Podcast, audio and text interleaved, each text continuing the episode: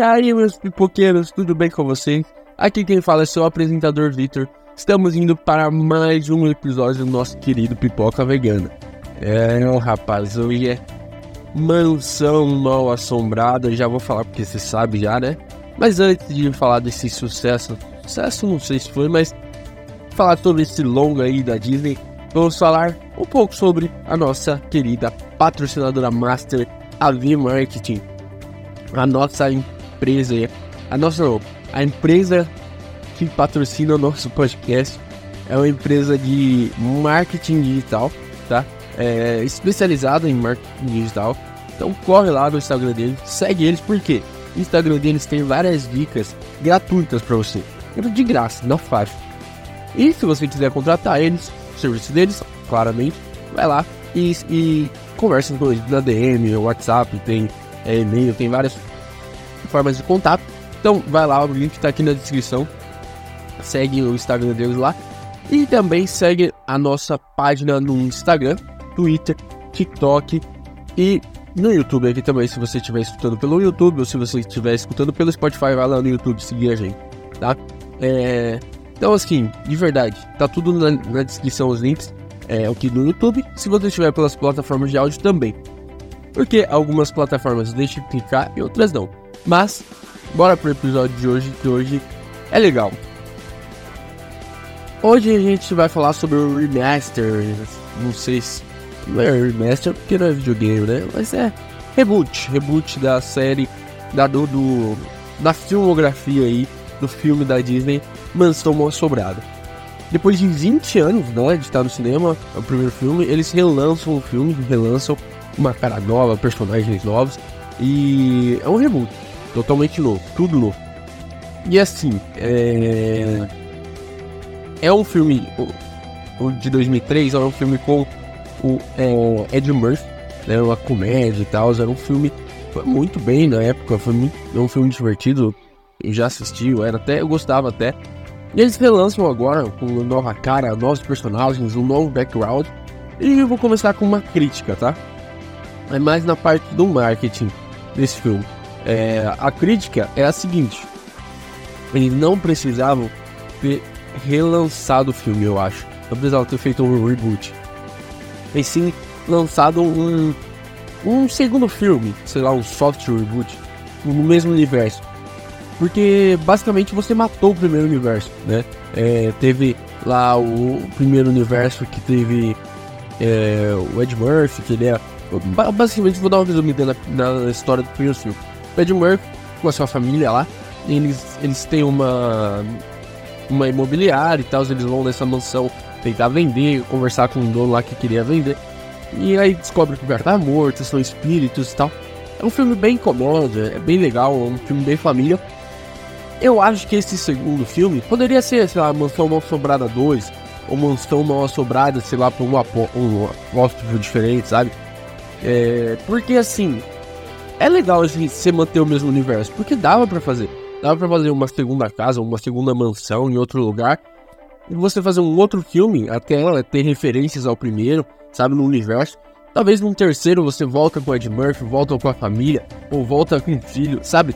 Alguma coisa ligada com o primeiro. Porque o primeiro foi esquecido, né? Então eu acho que poderiam fazer essa, essa, essa conexão, né? Não, não direta, às vezes não dá para fazer a, a conexão direta, mas tem algumas referências. Eu acho que manter no mesmo universo faria muito mais sentido, sabe? Fazer um universo expandido, dá pra fazer até uma série depois, pensar em algo assim. Mas enfim, eles preferiram fazer um reboot, fazer do zero, começar tudo de novo. É, a história é bem. não é parecida, tem traços, alguns traços, mas ela é bem diferente, tá? É, a primeira, como eu falei, a primeira história é de, um, de uma imobiliária e tal. E esse segundo filme é uma coisa mais de luto, uma coisa mais mais densa. Esse segundo filme é mais denso. Mas é bom. É, é bom. Eu, pela, pela afetividade e tal, eu gosto mais do primeiro. É, porque ele, ele é mais puxado pra comédia. Né? O Ed Murphy e tal. Porém, esse daí é mais denso, ele é mais pesado, ele é mais. tem mais camadas. Ele não é também aquele drama, dramalhão, não. Mas ele tem mais camadas, ele tem mais profundidade. É, como, como drama, esse é melhor. Como comédia, o outro é melhor. Como eu prefiro mais comédia, eu prefiro o outro. Mas é um filmaço esse. Pra mim, é, é um dos melhores filmes é, de terror familiar, assim. É um terror mais. mais. fácil, um terror mais tranquilo, né? É, é uma pegada meio tipo. É, sabe, os níveis de pimenta ali, os níveis. Quando você começa a comer pimenta, não começa pela mais ardida, começa pelo molho de pimenta, que ele é o mais fraco. Embora que se tiver muito tempo na geladeira esse molho de pimenta, toma cuidado, pode dar merda. Sei lá, começa com ketchup apimentado, aí você vai aumentando. Não começa com uma pimenta mais forte lá, não, não começa. Começa devagar. Esse filme é pra você que quer começar a ver terror. Ah, eu não gosto muito de ver terror, mas eu, eu que quero acompanhar, mas eu tenho medo. Começa com esse. Começa com esse ser mais leve, você vai entendendo um pouco a dinâmica dos filmes de terror, que os, os sustos assim de Cut. É, e, e, depois você vai. Você vai entendendo, depois você vai elevando. Esse é um bom filme de entrada. E assim, o filme é bom, tá? É muito divertido. Eu gostei demais da conta. Eu indicaria, indiquei para algumas pessoas para assistir. É, os atores são muito bons, né? E, e, assim, você cria laços com os atores, porque como ele é mais de drama, ele consegue te conectar mais com os personagens, coisa que o primeiro filme não conseguiu fazer tanto, eles conseguem. Você fica mais, poxa, você fica mais preso aos personagens, você consegue se conectar legal. Então eu, eu acho que esse, isso eles conseguiram trazer de novo. Eles, eles conseguiram ligar você mais com os personagens. Os personagens são, são mais densos, tem mais camadas e você consegue se conectar, sabe? Então eu, eu curti demais, demais da conta é, esse filme. E, e, e, e pra mim a história, a história é meio bobinha, sabe? Sei lá, eu achei meio bobinha é, na questão do. Não dos, dos fantasmas e tal, isso tudo bem, mas a questão do. O plot é bom, tá? O, plot twist é bom. Mas na questão do. Não sei, não sei. A questão da história eu achei meio fraquinha. É um filme infantil, né? Não é tão infantil assim, mas é um filme mais family friend ali. Então, tudo bem a história ser mais bobinha, eles. eles a história é bobinha, mas eles compensam no, na, na história dos personagens, sabe? No, nas camadas dos personagens. O, o, plot é muito bom, é muito inteligente. É.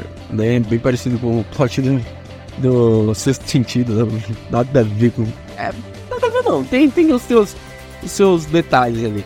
Mas Assim, eu curti bastante, eu indicaria esse filme. É, a gente demorou até pra fazer, faz tempo que ele lançou. Na época teve um bom marketing, tipo, muita gente.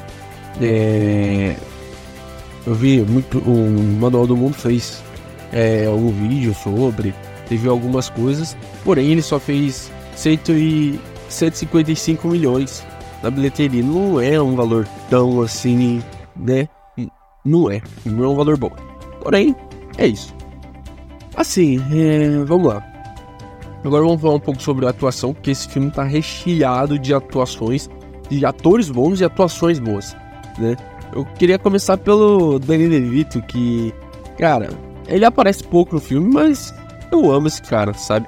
Ele é um atorzão de comédia, ele é o alívio cômico do filme. É, junto com, acho que o Wilson também um pouco ali, mas Cara, eu gostei muito dele no filme, eu gostei bastante dele, ele coube demais, saca? Ele não foi. Ele não. Não foi demais. Assim, tipo, eles não colocaram muito dele. Colocaram o essencial, tipo, ornou demais. Então eu gostei bastante. E o Owen Wilson, cara, de verdade, eu, eu gosto demais desse ator. E, e cara, eles. O bicho sabe atuar, né? Ele tá em Loki aí. A Disney fez um pacto aí com vários atores. É, ele e a e a Rosária Dawson, né? Eles fizeram um pacto com a Disney, já estão no terceiro ou quarta produção já com a Disney.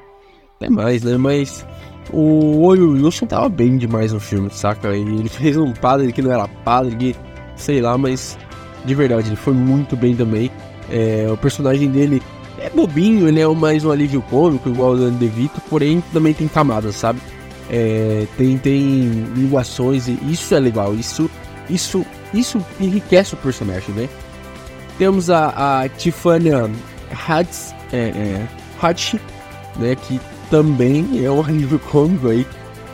São os, mas ela, ela, ela tem bastante. Eu, eu acho que esses três personagens são os principais alívios cômicos. Cara, claro, tem sempre um ou outro faz piada, mas esses três estavam estavam inspirados, saca? E também é, ela foi uma personagem um pouco menos é, explorada, assim, de, de, nessa questão de das camadas, porém eu, eu, gostei bastante dela também, da atuação.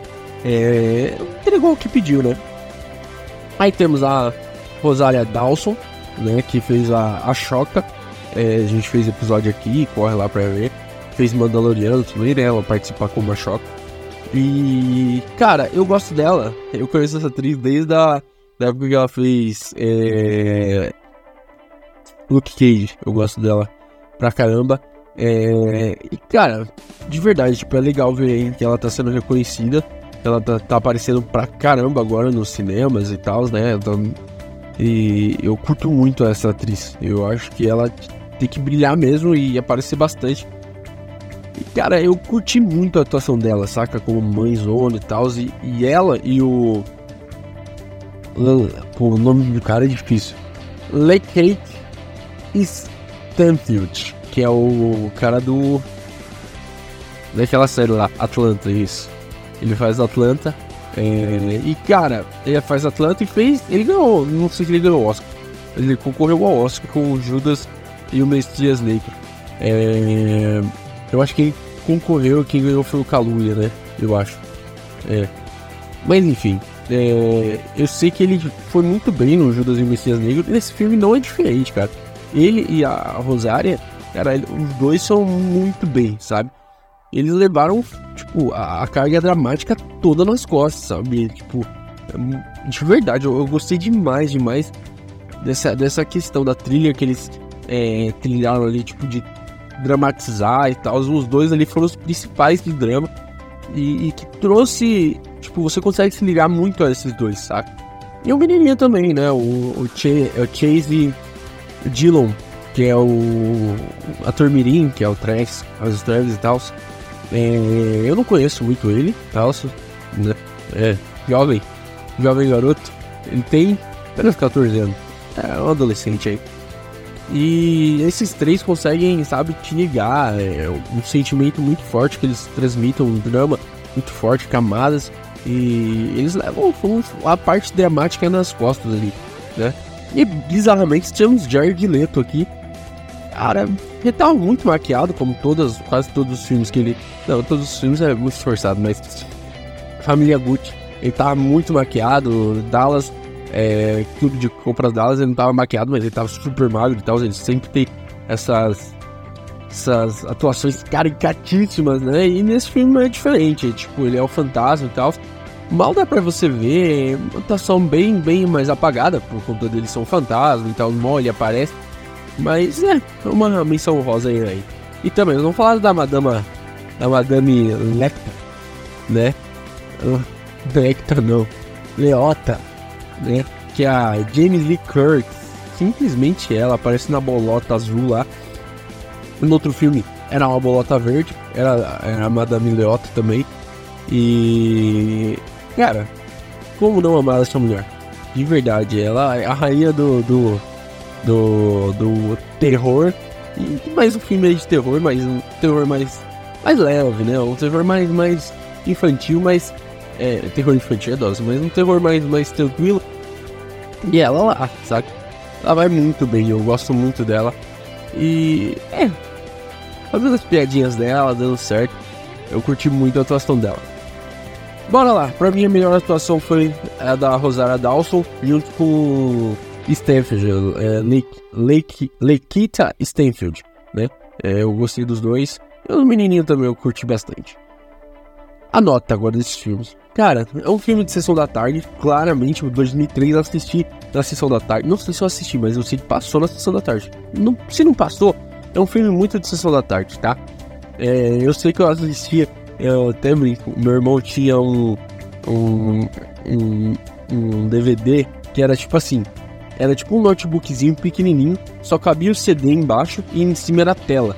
Eu assisti esse filme por lá, cara, bizarramente quer assistir para fazer o episódio, mas eu assisti vários filmes lá. Eu tenho saudade desse DVDzinho. essa vontade de comprar de novo, mas acho que nem vende mais, só pra, só pra deixar guardado, porque nem existe mais DVD, né? Enfim, é, finalizando aqui o episódio, mas antes tem a nota, a nota. Eu vou dar 7 pra esse filme. É um filme de sessão da tarde, é um filme de terror? Claro, é um filme de terror, mas é um terror mais infantil, um negócio mais leve e tal. Então eu, eu dou nota 7. É, me surpreendeu é, positivamente, eu gostei bastante. Mas, cara, é um filme que não tem tantas pretensões, né? Não é um filme que. Então eu acho que o 7 ajuda. É, eu gostei bastante, tem. É bem legal, é bem legal, é um filme bem, bem infantilzinho e vale a pena assistir. Então eu vou dar nota 7. Fechou? É isso, galerinha. A gente vai chegando ao final de mais um episódio. Deixe seu like, se inscreva aí no, no nosso canal, né? Do nosso podcast. É, vai lá no Instagram, TikTok e X no Twitter. Segue a gente. E nas plataformas de áudio também segue a gente. Escuta lá. Escuta aqui no YouTube ou aqui no Spotify. E escuta lá no Spotify também. Nas plataformas de áudio. Escuta duas vezes, tá? Uma no YouTube e outra nas plataformas de áudio. Fechou? E é isso, gente. A gente vai chegando ao final de mais um episódio. E só tenho a agradecer a V-Marketing por patrocinar esse projeto que a gente tanto ama fazer, tanto ama é, compartilhar com vocês. Então, obrigado, V-Marketing. Siga eles lá para eles continuarem patrocinando a gente, para continuar ajudando a gente. Tá bom? É isso, galerinha. A gente vai ficando por aqui. Até a próxima e tchau!